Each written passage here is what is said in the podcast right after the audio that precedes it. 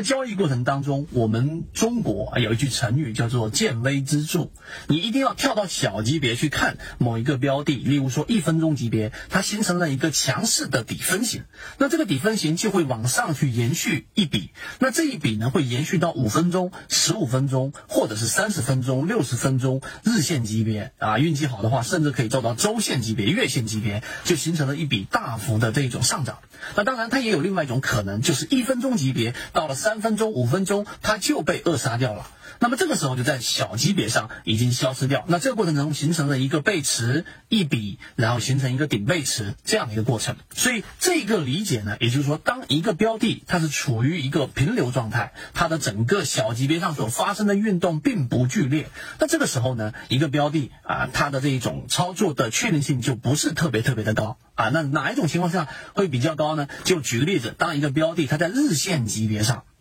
它往下推次级别六十分钟、三十分钟这些级别上形成了一个我们在缠论当中经常给大家讲的叫做非背驰类上涨，也就这个上涨过程当中没有产生背驰，比较平稳的状态，形成一些这一种呃波动，但波动不是由背驰所导致的。那么这种上涨是平稳的，这就是我们常说的趋势啊，趋势交易。当你买到一个标的处于一种平流状态、趋势上行的时候，那你就坚决的持股就行了啊，不会有大利润，但利润会不断不断的增长。那第四点，我们所说的湍流，就是它在交易过程中还有一个重要的启发，就是怎么样抓到大利润的标的。我们常说的靠近起爆点，我们常说的金鱼标的。那么这个过程当中，就要代表它在小级别上形成非常剧烈的震动啊，这个震动就像刚才我们所说的水的阀门放大了，在三十分钟、在六十分钟、在十五分钟上，它形成这一种非常明显的这种底背驰，快速的速率的加速度的上涨。那这种情况之下，在日线级别上，我们比较容易看出来就是涨停，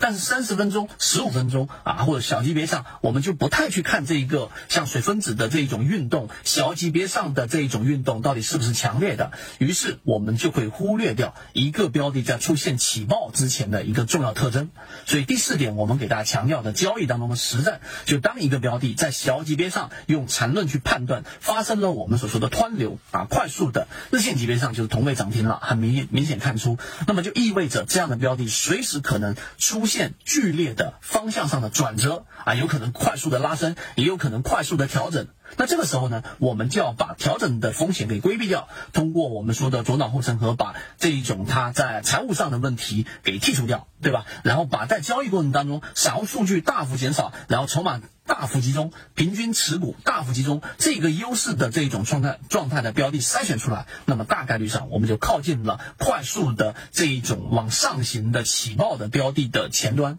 这个就是我们给大家说平流跟湍流的这个核心。缠论就是要重复的看，重复的练，才能形成肉眼识别。把理论内化成为你自己实战交易，才是最难的地方。本人 SD 八幺八幺二。